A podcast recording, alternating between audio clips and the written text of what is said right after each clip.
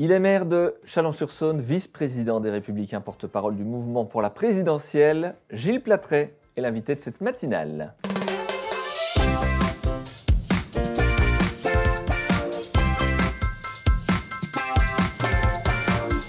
Bonjour Gilles Platret. Bonjour. Est-ce que la situation se clarifie par rapport aux six candidats en lice pour la présidentielle à droite? Écoutez, je crois qu'on a fait du chemin. D'abord, il fallait que tout le monde se mette sur la ligne de départ. Euh, C'était pas joué par avance, hein, tout le monde a suivi un petit peu les épisodes. Aujourd'hui, euh, tous les candidats de la droite républicaine qui pouvaient prétendre à concourir pour l'élection présidentielle se sont rassemblés euh, sous la bannière des républicains, se mettent aujourd'hui en conformité avec cet objectif que le 4 décembre au soir, nous n'ayons qu'un seul candidat de la droite républicaine. Grand congrès donc le le 4 décembre. Comment ça, se, comment ça va se passer? Comment ça s'organise? Alors les candidats qui ont déclaré leur intention de candidature ont jusqu'au 3 novembre pour euh, recueillir les 250 parrainages euh, d'élus, notamment de maires, conseillers régionaux, départementaux, dans 30 départements différents français. Donc il faut déjà aller à la pêche euh, aux signatures. Après ça, on saura exactement qui est sur la ligne de départ. On peut voter. Chacun peut voter à une condition, puisque ça a été décidé par les militants eux-mêmes le 25 septembre dernier, c'est d'adhérer aux Républicains. On peut le faire jusqu'au 15 novembre. Et puis, euh, si on est adhérent, eh bien, on aura un code et ça nous permettra de voter à distance. Euh, premier tour le 1er décembre, deuxième tour le 4 décembre. Le 4 décembre au soir, on saura qui est notre candidat.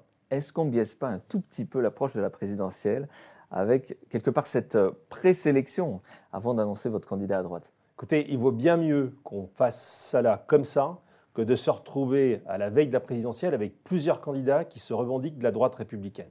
Donc c'est un vrai choix qu'on a fait. Je pense que c'est au moins, il a un mérite, c'est le choix de la clarté. Ce congrès euh, désignera le candidat de la droite ou le candidat de la droite et du centre. Il a vocation à représenter la droite et le centre euh, dans la lignée philosophique euh, de ce qu'était l'UMP, de ce que sont aujourd'hui les républicains. Et c'est, je crois, la seule façon de gagner une élection. On ne peut pas la gagner en rétrécissant sa base électorale, il faut l'élargir. Puis vous savez, à un moment donné, un candidat à l'élection présidentielle, il appartient plus à un parti politique, il doit s'adresser à l'intégralité du peuple français. Donc ça sera aussi au candidat de trouver les mots pour convaincre nos concitoyens de voter pour lui. Vous constatez une euh, hausse des adhésions Oui, c'est assez sensible.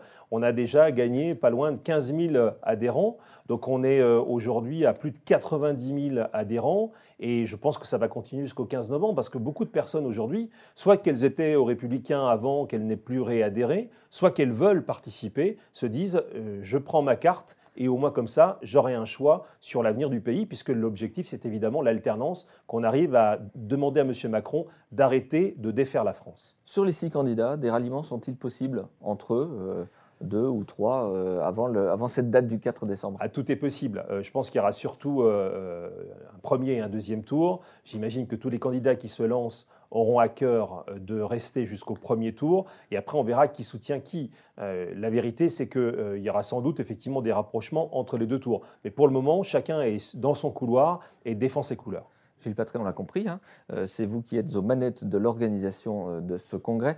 Euh, Est-ce que chaque candidat a pris l'engagement de ne pas y aller en dissidence une fois que le choix serait fait? En effet, euh, dans la déclaration d'intention de candidature, il fallait bien spécifier qu'on soutiendrait celui ou celle qui gagnerait le 4 décembre au soir. Et c'est même plus que ça. Il faut que le 4 au soir, tous les candidats qui n'auront pas gagné soient autour de celui ou celle qui aura gagné. C'est indispensable. C'est sans doute ce qu'on avait un peu oublié de faire lors de la primaire de 2016, où les équipes des différents candidats avaient mis très longtemps à se rapprocher pour travailler ensemble. Là, on veut que ça soit immédiat. Gilles Patray, je reviens sur une polémique qui a suivi votre intervention sur le plateau de Jean-Marc Morandini. Vous voyez de quoi je veux parler, j'imagine. Euh, sur vos propos qui ont pu heurter, vous avez parlé d'épuration ethnique en France. Est-ce que ce passage dans le talk peut être l'occasion pour vous de vous en expliquer? Bien sûr, euh, j'ai employé un mot qui est un mot fort, euh, parce qu'il me semble correspondre à une réalité que j'ai sous les yeux à Chalon ou ailleurs.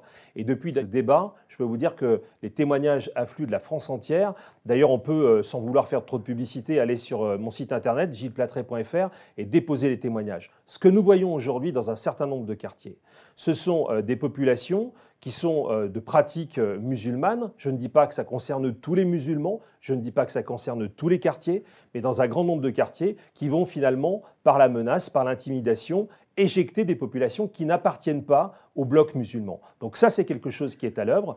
Dire que ça n'existe pas, c'est nier la réalité. Donc le mot est peut-être fort, mais ce qui est beaucoup plus fort, c'est la vérité elle-même, et je pense qu'elle finira de triompher de cette polémique. Ce constat aujourd'hui peuvent amener certains Français à faire le choix Éric Zemmour de manière plus directe. Vous leur diriez quoi à celles, à ceux qui hésitent peut-être à prendre leur carte pour aller voter euh, pour le 4 décembre prochain? J'ai plutôt envie de m'adresser à nos candidats au Congrès qu'à des électeurs. Si finalement demain nous n'avons pas la capacité à porter le mécontentement euh, qui est celui de nos concitoyens avec des mots forts qui correspondent à la réalité, alors on pourra comprendre qu'une partie de l'électorat euh, se détourne de nous. Donc notre vrai enjeu, c'est d'être en capacité demain de rester un parti politique qui parle vrai, qui ne s'embarrasse pas de mots sucrés, qui euh, chasse le politiquement correct et qui disent les choses telles qu'elles sont. C'est sans doute ce qui fait la, recette du succès pour le moment d'Éric Zemmour. C'est aussi aux républicains d'avoir un langage de vérité.